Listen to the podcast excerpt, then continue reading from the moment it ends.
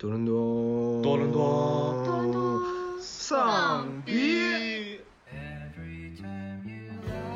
BSA 是 Bullshitting Associator，当然了，也还是得做足面子工，不能中午下班，对吧？就我们要调低这些在乌克兰或者俄罗斯，嗯，这些银行的信用评级。老板就直接给我打一个电话，说两点你就下班吧，提前享受你的假期嘛。会有没有可能因为一些文化差异，他在骂人的时候，我也不是很听得出来。我去了 RBC 之后，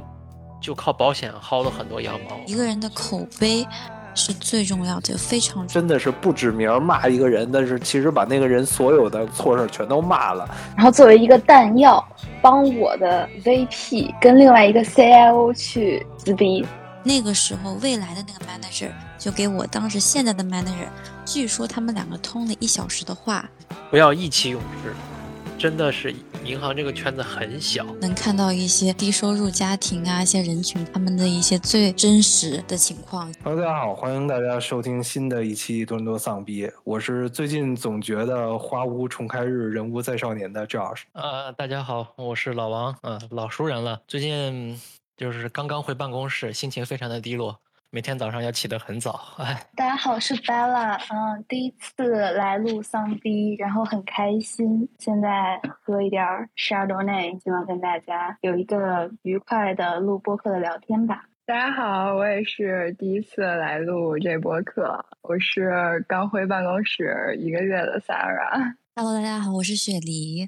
我其实也是第一次跟大家一起分享这些生活中跟工作上有趣的事情，希望在这个 Good Friday，大家可以尽情的享受这个夜晚。我这个如大家听到的，我们多伦多丧逼最近大换血了，感觉好多的旧人已经不在了，然后现在一下来了三个新人。其实我把之前的旧人都开除了，并没有，并没有。录节目之前，先想说一下吧。现在因为国内的疫情也比较严重，我们在加拿大这边其实也做不了什么，但是我们就希望所有听我们节目的听众朋友们都要注意自己的健康，注意自己的安全，然后。记得戴口罩，记得勤消毒，然后记着保持安全的距离。我希望国内的这个疫情能够早日的圆满的结束吧。可能我们之后也会录一期关于这个疫情的节目吧。反正肯定又又是一期这种下架警告，然后在危险的边缘试探的节目。不过 whatever，且行且珍惜吧，及时行乐。就是我们这次聊的主题呢，其实我觉得在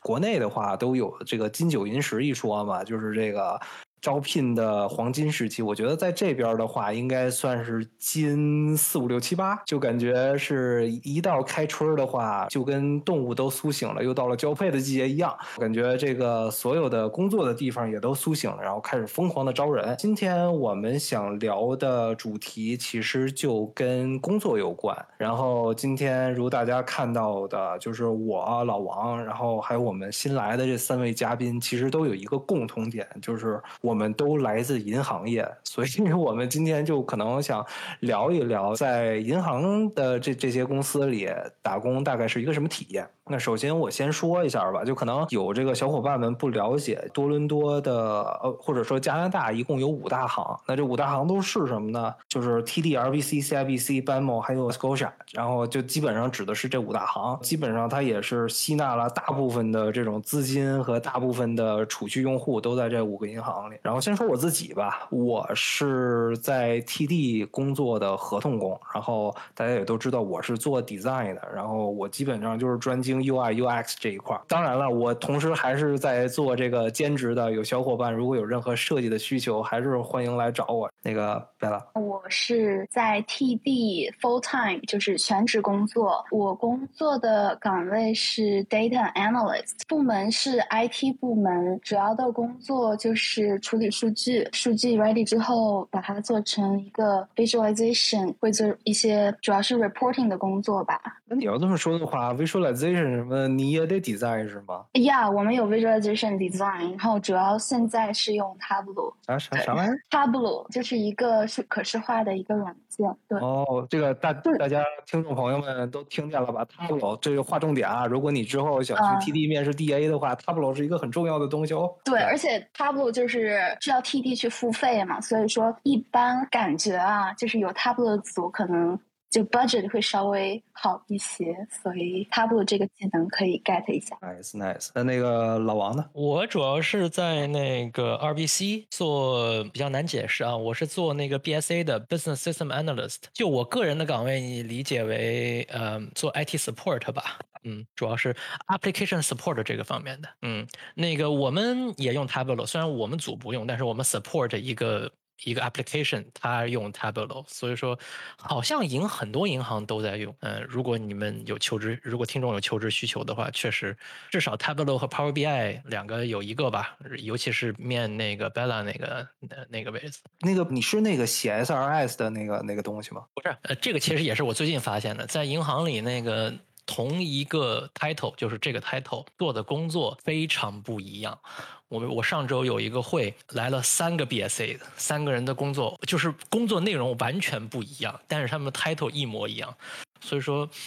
不是特别的，就光看 title 没有太大的意义，主要还是具体的工作不太一样啊。非常非常感谢老王，这个解答了我一直困惑的问题。我一直以为 BSA 是 bullshitting associator 呢。不过，anyway，这个这个笑话好冷啊！那个那个 Sarah Sarah 说吧。我我现我和老王也在 RBC，然后我现在工作的这个组叫 Institutional Client Management。我们工作内容具体就是像这些信用评级公司，嗯，S M P 和 Moody's，嗯，我们给 RBC 内部的这些就是有借贷关系的客户做信用评级，然后把我们的分析结果那个上报给，然后由风控决定，就是现在的 limit 合不合适。就是比如说，如果对这个用户的评级有变动的话，我们可能会考虑取消目前的借贷关系。哦，那个你给我解释一下，那个 I S M C 跟 Moody's 是个什么东西？呃，就是 S M P 和 Moody's，就是他们是信用评级公司嘛。我们说，比如说苹果 Apple 的话，就是他们信用评级非常高，然后懂了懂了，嗯嗯，就他们的信贷风险比较低。稍微插一句，就是当 Sarah 把他的这个结果告诉 Risk Management 之后，Risk Management 在做出决定之后，就会联系我们，我们到系统里把他的 Risk Score 改成一个 Risk Management 要的那个值。这就是我的工作。最后出来的这个财报的数据，然后又交给贝拉这个 DAA 去弄，是吧？差不多是这样的一个概念。没有 没有，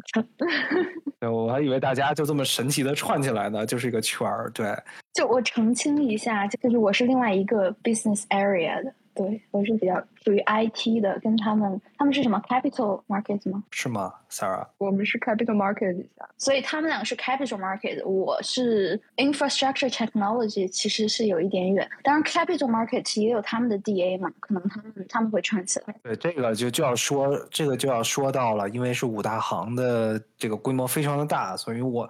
五大行里有不同的业务，然后不同的职位，然后不同的项目，每个项目可能都会配备自己的这种 BSA 啊，还是 DA 啊，包括 designer 啊这种东西。所以我们可能每个都是只是针对我们自己熟悉的这个领域，我们自己熟悉的项目跟业务去说。当然还有广大的这种什么 mortgage specialist，还有什么 financial advisor 啊。今天没有请到，但是可能我们之后的节目会请到，然后去讲讲他们的故事，这个讲述老百姓自己的故事嘛。呃，last but not least，这个雪梨来，雪梨介绍一下自己的领域吧。Hello，大家好，我是雪梨。嗯，我是来自 CIBC 的。其实刚刚听了。就是前面所有人的分享，我觉得还蛮有趣的，因为我们今天来分享的人都确实是来自不同的领域，就像赵老师刚刚说到，关于 mortgage specialist 或者是 financial advisor，这些都是比较前端一些的客服人员。其实，在我自己的经验上来看，我在 CIBC 就是其实打过两份工，就第一份其实就是比较前端面客的是 FSR，它全称就是 financial service representative。其实也是跟客人交流的这么一个工作，我在这边做了大概一年零九个月，然后再转到 HR 部门。就现在的话，我的 title 叫做 Talent Acquisition Coordinator，主要的工作呢就是给人发 offer，就是充当一个圣诞老人的那种 好人的角色。然后？对，没有错。然后还有的话呢，我是负责就咱们银行的这个新人啊，从拿到 offer 的那一刻开始，到他入职前的那那一天中间的一些流程，因为你知道，像银行啊，咱们的这个背调的过程都会比较严格，就这一块也是我们部门负责的。这个严格的话，就是大概会严格到一个什什么程度呢？这个可以可以展开说说。嗯，可以啊，因为总体来说呢，一般像我们银行的背调的话，一般就是两个部分，一个是呃犯罪犯罪的一个调查，要无犯罪记录啊，那肯定是要。然后第二个的话呢，就是一些 employment verification，总共就是这两轮儿。然后第一轮的话，就基本上你过了无犯罪记录的这一块儿，你就可以按时上班儿，就是我们在合同上面签几号，然后那你几号上班儿。然后我们因为你知道，像 employment verification，我们后台部门有些同事哈，他他专门有个叫做 back background check team，他们会有些人会打电话去到你的前雇主问一下你的一些情况啊，然后比如说，呃。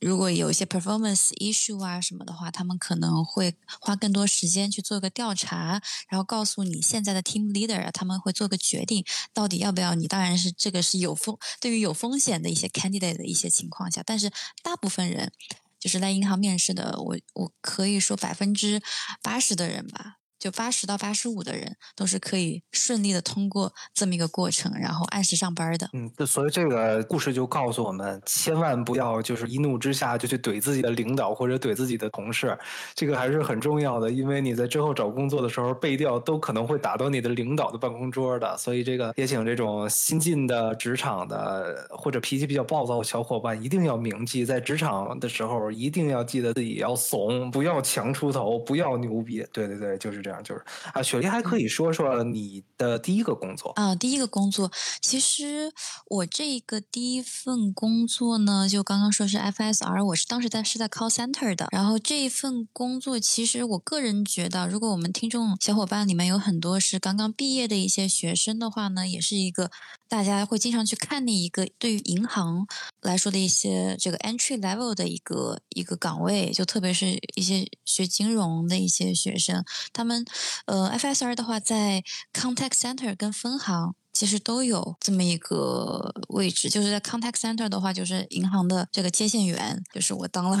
一年零九个月的接线员。然后分行那边的话，他们呃跟电话中心的区别是，他们有自己的小办公室，就是看上去更加 fancy 一些，但其实做的内容是差不多的。然后包括如果你一开始从银行进去是 FSR 的话，你之后不管是跳 financial advisor 啊，mortgage specialist 啊，然后 mutual fund specialist 啊，你只要基本上你考一个证，前景啊和路数都还是比较多的。哦。哦哦，所以这个就会看出来了。作为可能刚在金融快要毕业或者已经刚刚毕业的这些小伙伴们，如果想成为半泽直树那样的银行领军人物的话，可能还是就先从这个银行的电话客服开始做起，你的前途绝对是光明无量的。说到这个的话，就是因为大家现在都知道多伦多这边现在目前处于一个解封的状态，所以我不知道大家现在是都还在家里工作呢。还是已经去到银行的公司里边这个办公室开始工作了呢？觉得这个东西真的是特别的看组。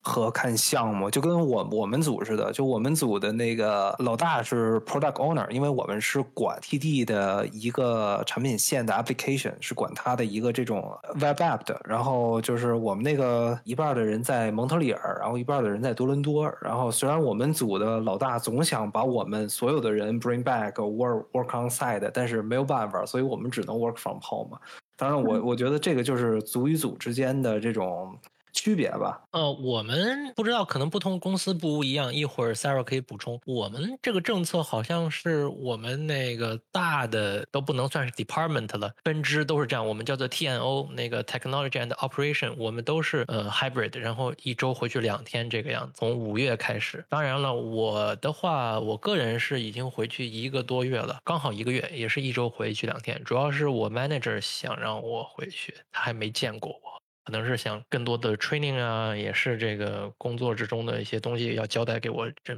面对面比较方便。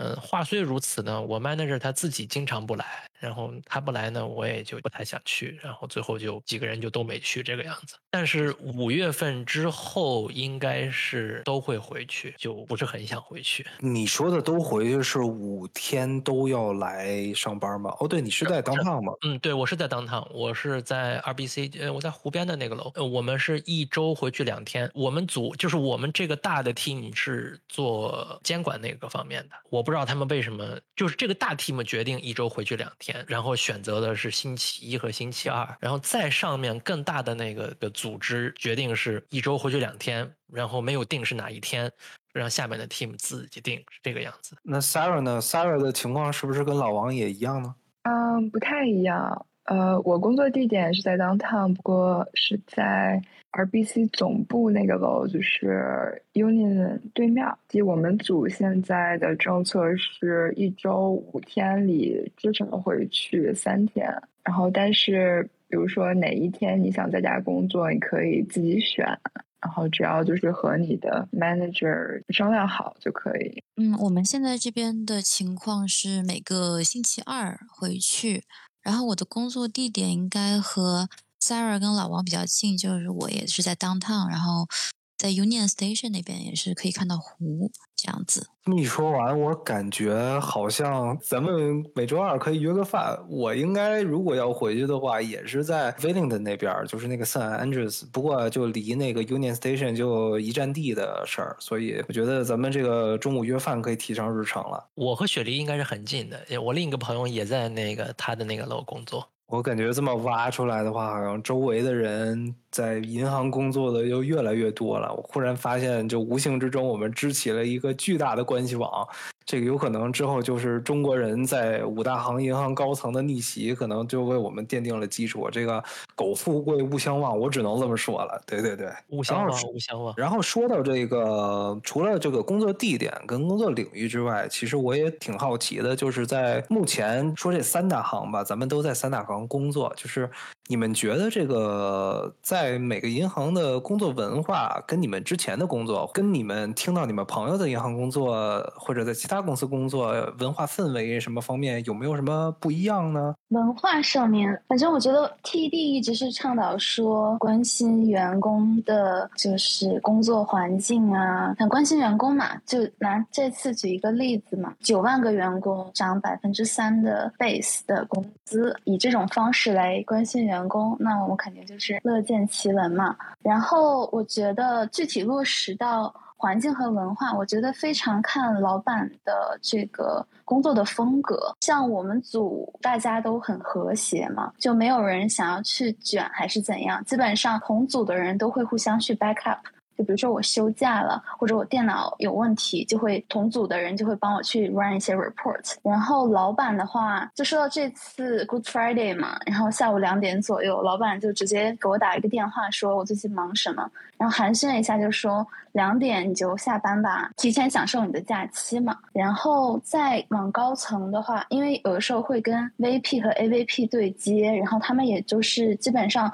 对内的话都是非常客气，然后。非常爱讲笑话，就比如说他说回办公室的话，我更有可能知道讲什么笑话会逗你乐，就就还是挺挺有幽默感的。因为平时他就是开会会讲笑话，但是不见得有人会有回应会去笑，就可能就有点冷嘛。反正对内就是很客气嘛，然后就是大家工作也很有 work life balance。我感觉这这个就有点像我，就每次我讲笑话都都没有人笑，所以以前我我我也有一个外号叫冷面笑匠。你要这么说的话，我应该特别适合当领导。这个我我就我就觉得我我得鸣一个不平了，因为刚才贝拉说这个所有 T E 的员工的 base salary 都都提高百分之三，但是。跟我们这些 contractor 一点关系都没有。当时也是我含着泪看完了 email，就听说所有的 TD 员工都拿到了返现，而我什么都没有，又是想跳槽到 TD 当 full time 的一天。对，我觉得这个也是挺有意思的。不说就是刨除文化方面吧，然后我说说一说工作方面。我一直就觉得，就是不光是我，也包括我一些朋友都反映，在银行工作可能是就 design 的这个圈儿吧，在银行工作就是设计的养老院。就我们就属于这种上班半小时摸鱼一整天，经常就是呃，我一个礼拜里至少得有两天吧。然后说这个早晨有半个小时的晨会，然后上完了以后，我基本上一天就躺。平了，看看剧呀、看看书啊、玩玩游戏啊什么之类的。我是去年九月入职的 TD，然后到现在半年多时间吧，我听完了四本有声书，其中还包括了一个一千两百多页的《我的名字叫红》。我，对，我觉得真的就来 TD 以后，这个生活实在是太太闲适了，可以这么说。那个我不知道 Sarah 的话，你们的部门会不会不太一样呢？还是也是这么闲适呢？啊，我我们其实取决于是 是一个月的什么时间段。我们一般就是在月底的时候会比较忙，因为一部分我们一部分我们工作内容就是做一些 credit research 嘛，然后这些 report deadline 一般就是月啊，然后另一方面有的时候我们做 transaction management，有的时候前台比如说 trading desk 他们会有一些比较比较紧急的 request，天之内就要。把这个分析报告做出来，所以也会有这种加班的情况发生吗？尽量，我个人的话尽量不加班，就我属于那种五点半到点儿就走人下班的。但是，嗯，可能大家也都个人喜好吧不同，而且我没有加班，我没有加班费。不划算，对这点，这点我就跟 s a r a 不太一样了。s a r a 至少还待到五点半，我每天的下班时间基本是五点零二，就是卡着点儿，五点就准备把所有东西都 wrapping up 了，都收拾好了，然后最后五点五点零二准时关机，两分钟的富裕量也就够了。哎，那老王呢？老王是就也跟三二差不多吗？嗯，我们不太一样。嗯，我们属于平时比较闲，但是一旦有事儿。就会忙到头秃的程度。呃，当然我还没有那么忙的经历啊，就是我 manager，我其他 senior 有这么忙。嗯，因为我们做 support 嘛，那个 application support 它完全取决于那个 application 它有没有问题。它如果出了问题的话，就巨忙无比。呃，或者是说它一旦是这个系统或者是金融，就比如说股市啊，它出现了那些很剧烈的波动，我们的平时支持的那些系统呢，它可能对这种剧烈的波动，它没有做好这样的准备，就会出现一些衍生出一些很麻烦的问题。呃，例如说疫情刚开始没多久的时候，二零年三四月份那那个时候不是美股不是暴跌嘛，不是那个连续好几天熔断嘛，那段时间。就特别特别忙，呃，当然这是我 manager 跟我说的，我还没有经历过。我是在疫情期间入职的，但是我 manager 跟我说，他们那时候就非常非常忙，一天能工作十几个小时那种，然后问题都解决不了，啊，是大概是这个样子。至于平时就我目前的经验，平时的这个工作的话，你刚才说你是五点零二下班是吧？对啊，嗯，我一般是呃四点十分下班，当我的其他同事都下班之后，我就下班了。虽然说我上班也比他们晚，但是之后也没事了，所以说就是可以随时下班那个样子。基本上是只要没事儿就下班。嗯，当然了，就是也还是得做足面子功夫。呃，嗯，不能太早，不能中午下班，对吧？嗯，就像我们的工作真的就取决于其他人有没有问题。其他人如果没有问题，他们他们没有问题，那么我们也没有问题。嗯，他们一旦有问题，取决于他们的问题有多大，我们的问题就可大可小。嗯，是这个样子。还除此之外的话，就是周末的时候，有或者是有些时候晚上，或者有些时候是非常早上，早上六点或者晚上九点，或者是周六的时候，我们会加班。呃，就是系统呃新的系统或者是系统更新啦，然后我们要做 release，然后虽然我们不直接做，但是我们要做一些呃 release 之后的一些一些一些工作啊，是这个样子的。这个基本上其实是嗯。包括各种 IT 公司啊，呃，包括各种大的企业呀，他们的有自己独立的 IT 部门啊，有自己独立的这个呃软件开发的部门啊，都会有这样的情况。这就感觉你是属于这种，就是所有的工作量都与这种国际局势紧密的挂钩。那我不知道最近这个俄乌的争端，你是不是工作量又增加了呢？反正看你的发量，感觉好像你的工作量不大。俄乌争端这个呢？对我们对我的工作量影响不大，但是在我的工作之中，嗯，看到了很多 request，呃，和俄乌有一些关系。我注意到一些，就是因为我的工作有一部分是，呃，应该是 trading compliance，他们有一些，呃，他们要一些数据，但是出于，呃，就是分割权限这个原因，所以说他们不能直接呃接触到那些数据，所以说他们会呃提 request，然后让我们给他们从系统里下载下来，download 下来，然后发给他们。在这个过程中呢，我确实注意到，呃，监管部门对于一些俄罗斯的企业，呃，提出了一些这个要求，嗯，就是，呃，也不说对这些企业有要求，就是他们对于针对这些企业的交易，他们想看一些更多的 detail 这个样子。然后监管部门向银行提出要求，然后银行的这个部门向我们提出要求，然后我们把东西发给他们，大概就是这样子的一个概一个过程。倒是没有增加我的工作量，我平常也在做这个，但是我注意到，好像这方面的工作多了一点。然后这些工作里面呢，和俄罗斯有关系的企业多了一点，平时没有那么多。就是说到俄乌争端，我觉得挺有意思的。就是我们是，就是我们是 IT 相关嘛，然后主要我负责是修补漏洞的一些 report。然后这个俄乌争端嘛，就导致我的那个工作量陡增。俄就是因为他们俄乌争端，就是会俄罗斯会发动一些 cyber attack，然后这个时候我们这个各大行大家就注意一下自己的这些漏洞呀，该补的就补了嘛。然后呢，落实到我头上就变成我可能一个月要更新的 report，我就必须得天天更。然后那段时间就加班，有一点小加班，所以我觉得还挺有意思。呃，说到俄乌争端，其实我们最近工作量还是稍微增大了一点儿，因为就我们要调低这些在乌克兰或者俄罗斯嗯这些银行的信用评级，然后或者是终止一些借贷关系，比如说花旗银行在。乌克兰有一个分部嘛，然后我们就是要根据就是目前的这些战争形势啊什么的做一些分析，就是一些额外的工作量。我这这个真的感觉就是随便世界任何一个角落，或者甚世界任何一个这种比较有争议的角落发生任何的争端的话，真的是牵一发而动全身。不光是只是本地会有影响，而是真的是对全世界都有影响。而且真的就是说，一个地方发生战争，苦的不是别人，而是我们这些打工人呢。所以真的，我就是接着我们上期的节目，我再呼吁一下，真的世界和平是非常的重要。我们聊了这么多，然后这个也想问问雪梨，就是我们是因为有自己的业务，各个自己的领域，所以我们的工作可能会有这种时期上的工作量的增加之类的。那那你这边呢？我觉得银行现在应该是一年三百六十五天一直在招人，或者说是银行有没有什么这个招人的高峰期或者低谷期呢？这个应该也是看部门的嘛，像我们这样。我自己现在负责的一个部门还是 contact center 的一个招聘，但是你知道，像 contact center，其实大家特别是因为疫情的缘故，就特别是呃前两年嘛，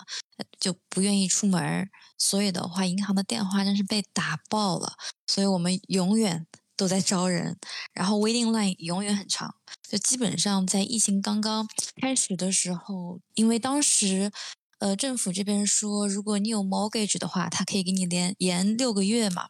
去做这个 payments。那段时间，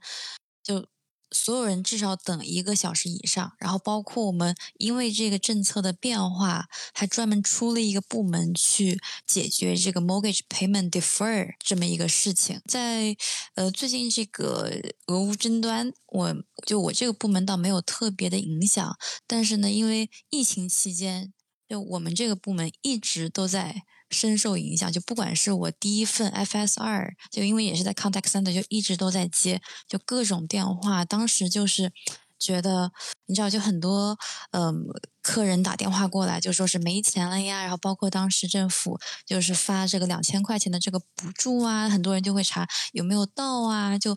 是一些能看到世间百态，因为我们的系统一打开就是客人的账户，你可以看他的交易，可以看得清清楚楚。因为有时候就真的是能看到一些低收入家庭啊，一些人群他们的一些最真实的情况。其实有时候也觉得挺残酷的吧，这个这个世界。然后包括我现在是转到了这个 HR 部门，因为 offer 的话，它其实。一直都在发，然后又是 contact center，他其实一直都非常的忙，也没有太多的划水的时刻。但是公司的话，因为我们刚刚讲到文化嘛，它其实还是比较体恤我们这个员工，特别是我想强调一下我们的我们的新楼 CIBC Square，就它的这个设计是真的是非常厉害。就有一点，就我还是蛮惊奇的，因为我们一直都是在说 work life balance。就在那栋楼里面，就是有很多的一些设备，是真的是体恤到我们这一部分。比如说，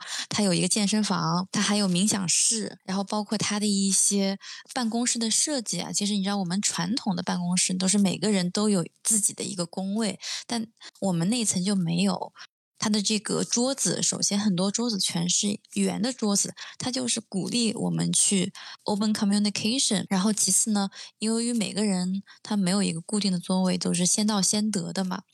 然后反正我每次 都是到的比较晚，所以没有办法就是拿到一个自己最想要的位置。我下个星期会尽量的去的早一点。然后还有一个，我觉得。挺神奇的，就是因为我们就上班族，你知道，就一直在电脑电脑这边待八个小时，所以他有一些工位是站着的。就是如果你坐的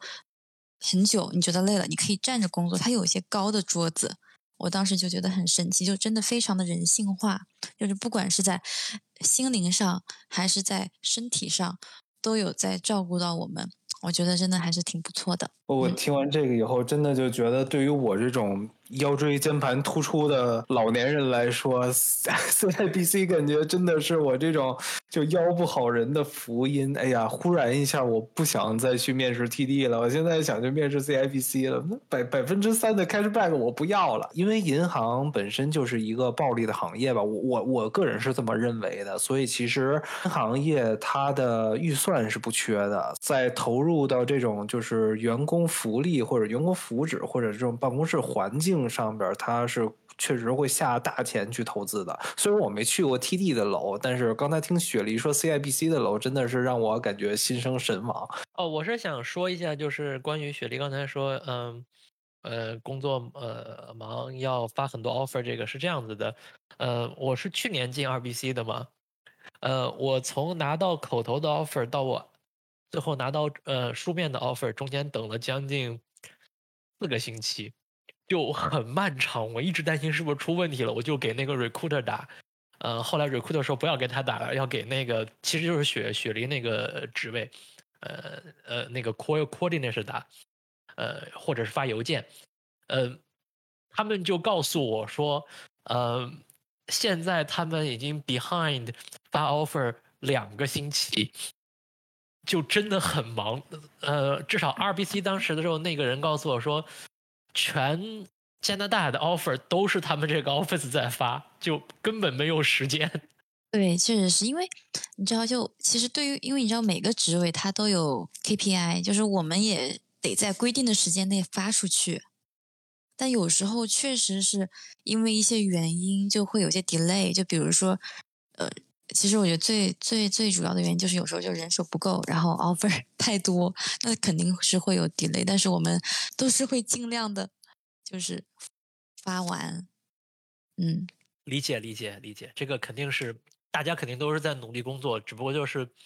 去年，包括从去年年初一直到现在吧，可能现在不都是呃人才紧缺嘛，所有人都在跳槽，大家应该确实是非常忙。呃，我这么听完了以后，感觉大家都在努力的工作，难道只有我每天摸鱼 摸鱼七个半小时吗？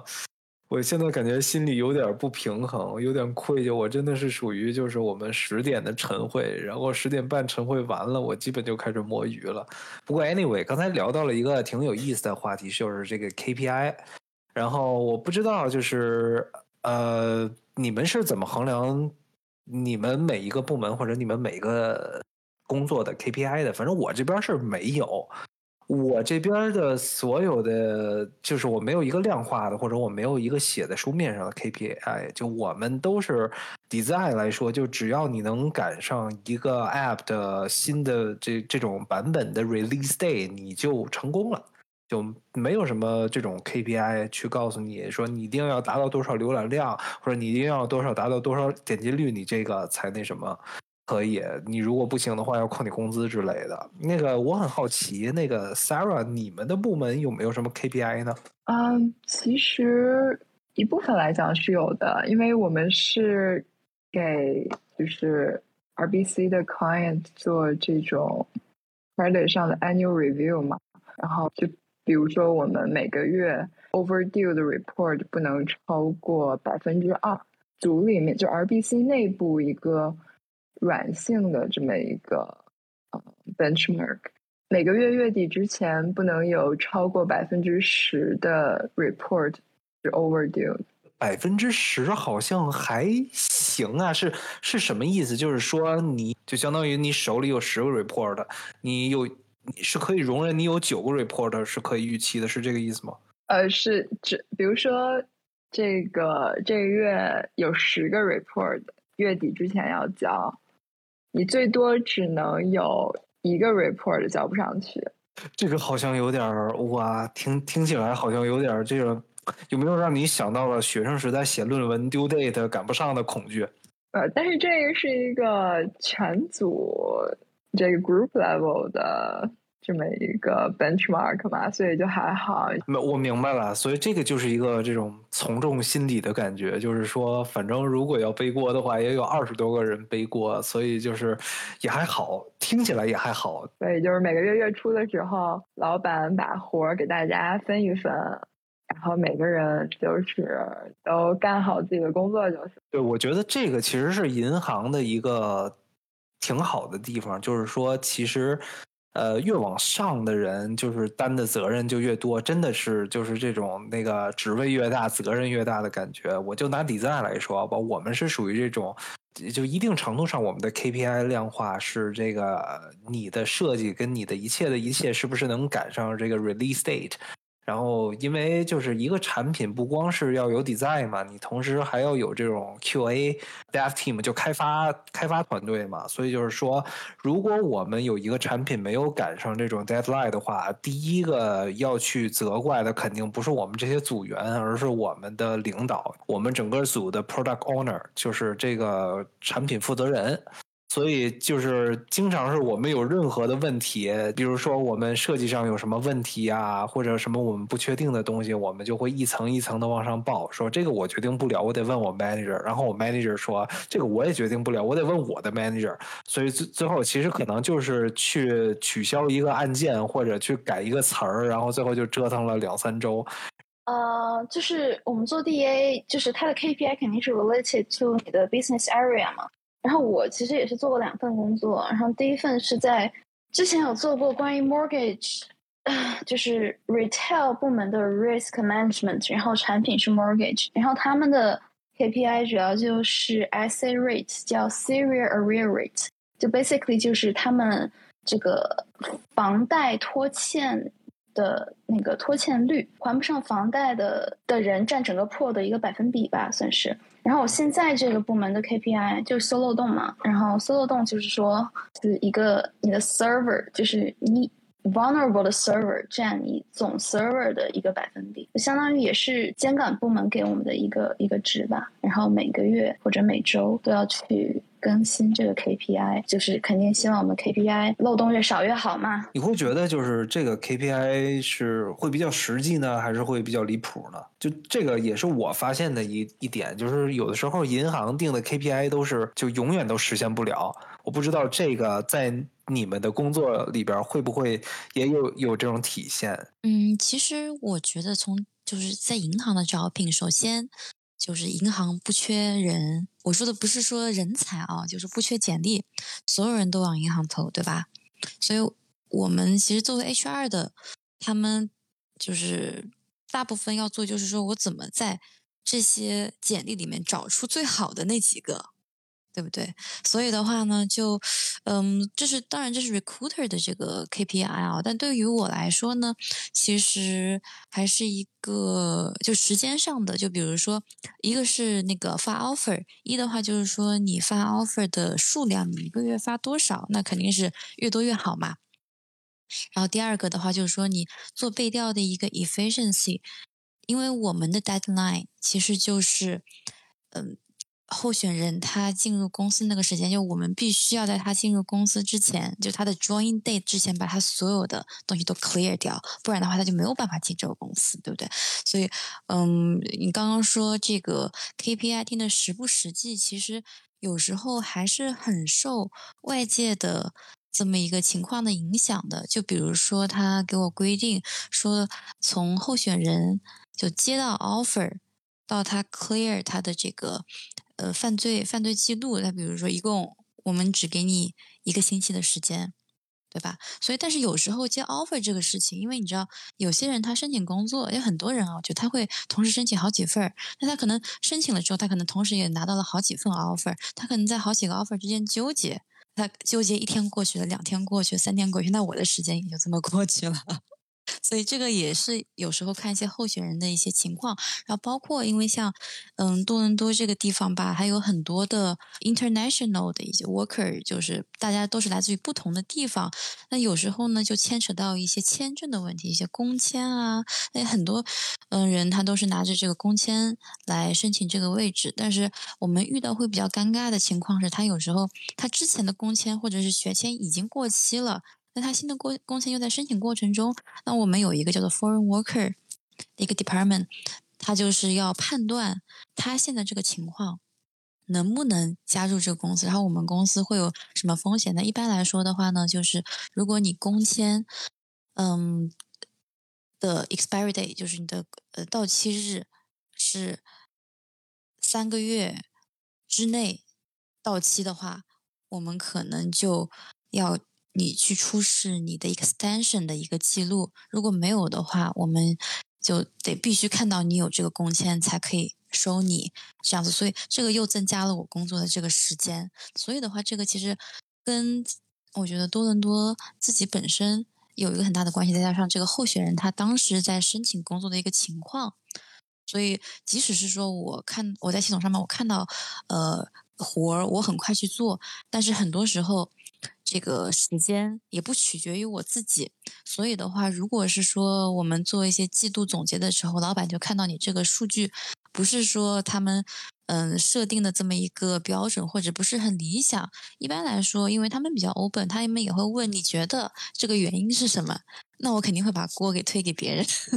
大部分都是候选人的错。对，这这个东西就让我想到了那句著名的歌词：“这个送死不是背锅我来，送死你去。”就这种感觉。就是我想澄清一下，就是我刚刚理解的 KPI 是说，我说就衡量我们部门业务的。然后雪梨刚刚说的是衡量他个人的 performance。然后个人的 performance，像我们肯定是有那个 quarterly review 的嘛，就是你跟 manager 一对一聊，说你最近表现如何。那我想问雪梨，就是你们。就是，难道真的是有每个月说去有一个数字去衡量你们的表现吗？就是首先，我跟我们 manager 会有一个 bi-weekly 的 meeting，然后呢，我们就会讨论一下你最近的工作量啊，一些问题啊。就比如说你上个季度，就就比如说你上个季度他们在跟你一起做分析的时候，我们会有一个一个表格，它是一个图图表，就说是你自己的 performance。和公司的一个标准，就比如说你自己的 performance 是红线，公司的标准是绿线，就是你们中间差多少，然后他会给你定你下个季度的目标。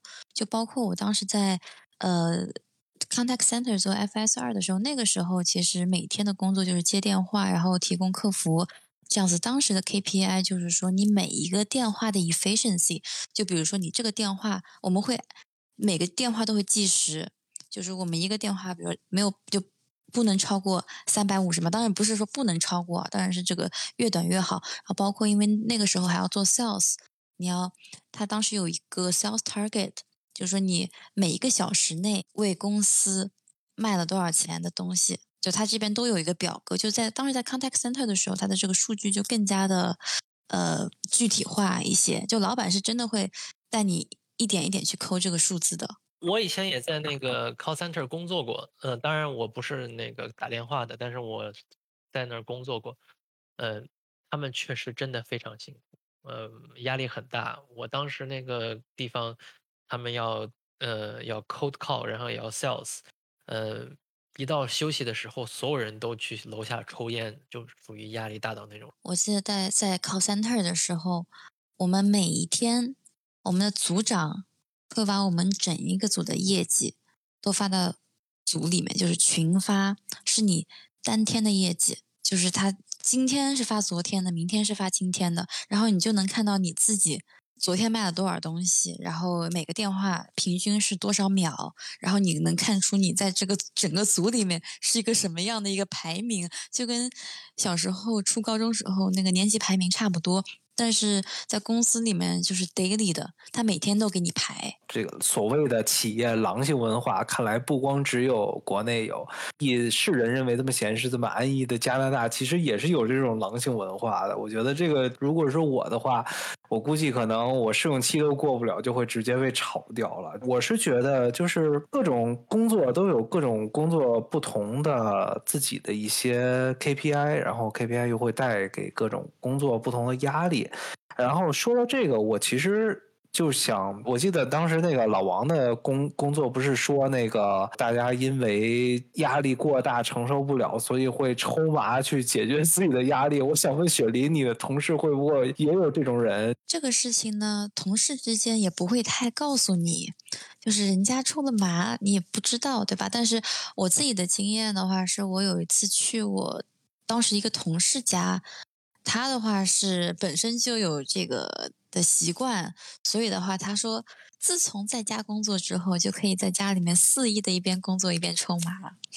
对，然后这个就是我之后想要引申的一个一个话题，就是在银行工作，我不知道你们会不会有这种感觉，就是同事与同事之间的关系会是每个人感觉在说话的时候都话里有话的这种感觉。我不会，就是我们组是很和谐的，像我们我们的关系基本上是说，比如说如果我休假了，然后我们组里的同事就会帮我 back up，然后甚至是互相学习的一个状态嘛，反正是一致对外去解决问题嘛，然后按时去交 report。就有点像战友的感觉吧。我觉得这点就可能是确实项目与项目或者这种啊领域领与领域之间不同。能造成的差异吧。我们的组的话，首先第一点就是不光是只有设计组，其实我们组里的就是这四个团队之间打架打的还挺厉害的，可以这么说。就经常是我们除了每周的例会以外，我们还会有这种各种不同的小会，包括跟我们 manager 之间的会议。然后在这个时候，我们只有两个话题去讨论。第一个话题就是。活儿太多了，我们需要延期。然后第二个话题就是互相指责那个其他团队的一些人不够敬业或者怎么样的。但是我们组里有一些老油条，所以每次听他的说话，真的是不指名骂一个人，但是其实把那个人所有的错事全都骂了。所以让我一直觉得，就是在银行工作其实是有很多这种感觉，像在国内的体制内工作的那种感觉。这个说实在的，就是因为。银行实在是一个银行实在是太大了，它下面各个的分支机构啊，各个的这个方面呀，差的真的很大。呃，就像你刚才说的那个，就是非常典型的 software development 的那个 life cycle 的一个步骤。你这个其实更能找到，更能和那些科技公司找到共鸣吧。嗯。呃，PM 说干什么干什么，然后那个 developer 说干不了干不了，时间多一点。然后 BSA 跟 business 那边打完交道说我们有这些需求，结果这边 dev 又说这些需求我们做不到。PM 说这个需求我们加到再下一个 release 再做吧。反正就是这样子的事情挺多的。我现在也是跟这个 team 也打交道，我跟 business 这边也打交道，然后确实体验就是。跟 Dev 那边打交道的时候，气氛比较紧张；跟 Business 那边打交道的时候，就比较轻松愉快一些。但是说实话，Business 那边的他们的要求真的是很多时候觉得含糊不清。说完一个之后，后来发现最后 implement 之后发现，哎，好像这不是他们想要的。然后他们又自顾自的又提另一个要求，把那个去掉。最后发现。这个事情是矛盾的，大概就是这样的事情。哦，就说到 political 这方面，我觉得组与组之间有 political 是非常正常的，就是出了一个事情，锅该谁背？我但是我觉得这种 political 更多是 VP 或者是 manager 他们去 negotiate 吧，就有点我们组有点像 manager 罩着我们，然后我们不用管 political，然后他们去。我想就是说一说我们组内部吧，我觉得也还是有一些 politics，因为我们组就是像和我同一级别的 associate 大概有八九个人吧，所以就是一想到比如说升职加薪能不能得到上司的喜爱，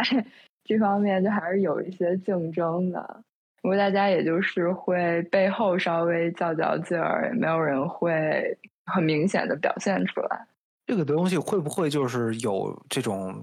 ，OK，我们都是同一个 level，但是我们都在等一个 promotion 的机会，所以我们可能背后会对领导去送一些礼呀，或者说一些好好话呀，或者就可能跟领导私底下约个这种午饭呀或者晚饭之类的，会有这种事儿发生吗？送礼吃饭这个一般来说应该不会吧？就大家还会挺避嫌的在这方面。但是比如说多找领导聊聊天儿啊，这个谈谈家常啊，就这些就肯定还是会有的。比比如说说同级的坏话这种事儿会发生吗？背后里会，其实就是坏话的话，也不是那种就是绝对定义上的坏话。比如说某些工作完成了不好啊。然后影响到了其他人的工作啊什么的，嗯，背后绕着弯儿会抱怨一下。不知道雪梨 HR 会不会也有这种情况？我觉得其实是会的，只是我还没有到那个圈子，就让我再 摸索一段时间之后再跟大家分享。因为 HR 的话，本身一的话，因为我还没有到 recruiter，就是正正式 recruiter 这个位置，就我可能还没有感受到他们的那些明里暗斗。二的话，就是会不会？有没有可能因为一些文化差异，他在骂人的时候，我也不是很听得出来。其实，特别是这个春季吧，就是我能感觉到大家其实都在做一个岗位的一些一些调动。就是我们组里面就走了好几个，然后包括我从去年九月份到现在，就 team leader 就换了三个。其实对于我们来说，你说一个 team leader 刚刚跟他关系搞好捂热了，这个人就走了，就对于我们来说也会比较。就是 demotivate，就是你下一个来，你要捂热，你又不知道他什么时候会走。对，我就我觉得这个东西也是银行一个特别奇怪的现象。我九月来的 TD 去做一个项目嘛，然后差不多五六个月换了三次领导，我不知道那个 RBC 会不会也有就是类似的这种轮岗的习惯呢？嗯，倒也没有吧，这个东西。不是很能轮岗吧，就是至少是我们那个工作，但是是有蛮多人就是在内部跳槽，就是从一个岗位跳到另一个岗位的。嗯，我觉得还说到底还是这个公司规模太大了，它没有一个很统一的公司文化。我觉得，呃，个人体验真的就只是你的那个组了不起，就是你那个部门的体验。像刚才说到的这个。就是有没有内部有没有撕逼啊这样的情况，我觉得我们组没有，我们在大一点的那个组也没有。但是，呃，一旦组自己人在那聊天的时候，就会说：“哎呀，那个 team，另外一个 team 他们不太行，水水平不太行，肯定不到那种斗争的程度吧？就是随便吐吐槽聊一下的样子。主要我觉得还是。”工作没有那么忙，也就没什么太大压力。嗯，就是说说起撕逼，我觉得就是我工作对于撕逼就是还挺好玩的，相当于我工作就是我提供数据，然后作为一个弹药。帮我的 VP 跟另外一个 CIO 去撕逼，就是我也是有参与撕逼的，不过就是提供数据去看他们神仙打架。那你这个就属于纯停留在了这个工作的层面上。然后说说到这个，我觉得还有一点其实是可以值得讨论一下的，对这种合同工或者全职的哪个孰优孰劣的一些想法啊，我肯定是呃，我是全职嘛。嗯，当时也没有给我 contract 的这个选择。嗯，我觉得吧，嗯，肯定是全职好一点，就是那个 permanent 那种好一点。嗯，银行的话，据我所知，如果是 contract 的话，嗯，工资会更高。呃，然后呢，你作为 contract，你可以自己注册一个公司，然后这样子很多支出可以抵税，呃，实际上拿到的钱也很多，呃，但是相应的就是你没有那些保险呀那些什么的，呃，银行我觉得保险相对其他的公司来说还是好一些，可能就比科技科技公司差一点，比什么 Google、亚马逊那些要差一些，但是。呃，跟其他的企业相比，应该来说都是更好的。嗯，我去了 RBC 之后，就靠保险薅了很多羊毛。我觉得，呃，从这个角度讲，肯定还是 permanent full time 这样要比 contract 好一些。其实老王刚刚已经包含了很多部分的这个 contractor 的一些一些特性，就是要自己去，就是呃，有些他要自己去交这个税，然后呢。他这个呃福利啊，他有些是不包括的，包括我们公司有些 contractor，他是没有 vacation 的，就是它的一些很多福利是没有办法被 cover 到，包括它其实作为一个 contractor 来说呢，嗯，就是有一个法叫做 Employment Standard Act，就它不受这个法律的保护。然后像我们公司，其实我觉得，嗯，很多银行应该也都会有。因为我现在这个 role 它算是一个 half contract，就是说我之前是一个 full time permanent，但是因为我是在组之间 transfer，它叫做一个 secondment position，就是说你可以暂时的，比如说暂时我去到 HR 这个组，然后他会给你一个时限，就比如说几几几年几月几号到几几年几月几号，然后如果在这个呃时间就是。嗯，end day 到来之前，你目前这个组他想要跟你续这么一个呃 contract 的话，他可以继续跟你续。如果他不愿意跟你续的话，你可以选择回到原来这个组是没有问题的，他是受这个呃合约保护的，或者是说你跳槽跳槽到其他公司也是 OK 的。它算是一个呃 half contract，就不知道你们有没有这方面的一些经历。第一次，我这辈子第一次听说还有 half contract，其实这个就蛮好奇的。所以你现在就是会有这些福利啊、银行的保障吗？还是你就像 contractor 一样，就可能你的时薪会高一些？就之所以它叫做，就我自己称它为 half contract，就是说它不是一个完全的一个 contractor。我是基于一个我在银行的位置，我在银行 status 还是 permanent full time。只是说，我在这个岗位上，它算是一个 half contract。它 contract 的这个部分只是它的时间，因为就是说你几号到几号，但是就是你在这个部门工作，但它并不影响你的福利和你的 vacation。所以这样的话，我觉得也是银行它留住。留住人才的一个方式，就它在保留你 benefit 的这么一个情况下，它还可以让你有机会去其他部门去做一个体验，然后再看看自己有没有呃想要往下走的这么一个机会。呃，合同工的好处，就像老王跟雪梨刚才说的，就是说他的时薪会更高一些，然后。Full time 的话，可能更多的话，他是会得到各种各样的好处，呃，但是总之来说，我觉得在银行工作，其实相对来说，跟在一些其他的行业比，还是相对轻松很多的。我我个人是这么觉得的话。替一些就是可能刚毕业或者想来银行业工作的小伙伴问一问，作为银行业的过来人的一些面试的建议。我的话，因为是去年进入公司的疫情期间，然后我觉得我的面试还挺随便的，没有怎么面就成了。呃，我总共就两轮，然后呃，recruiter 那边一轮。呃，然后就是一个 panel 和我的 manager 和我 manager 的 manager，还有另外一个 team 的 manager，那边更偏技术一一下，就三个人，呃，一起面了，我大概不到一个小时，没有问太多技术的问题，呃，基本上就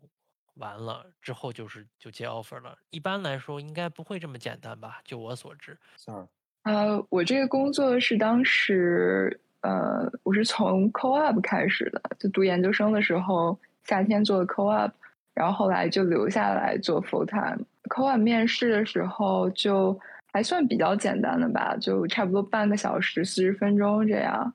然后第一个问题，呃，哎，我觉得银行业一般第一个问题永远都是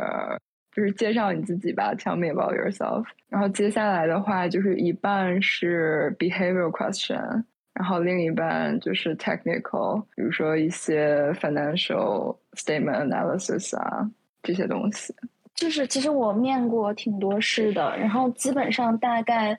会分为三轮吧。第一轮是 HR，然后第二轮是你的 manager，然后是就是小老板，然后最后一轮可能是你的 manager 加上他的老板，就所谓大老板，然后面。然后结构上像嗯 Sarah 之前提到，就是有 behavior，基本上考察你这个人 communication skill，还有你 time management，还有抗压能力。然后会再有一些 technical 的，像我们 DA 的话，更多就是 SQL、Excel、Tableau，嗯，差不多这些软件的一些技，还有一些呃统计知识嘛。然后呃，然后也会 go through your resume，就是讨论你之前做过的 project，基本上是这些内容。对于我来说，我是觉得只要有人 refer，其实 他的。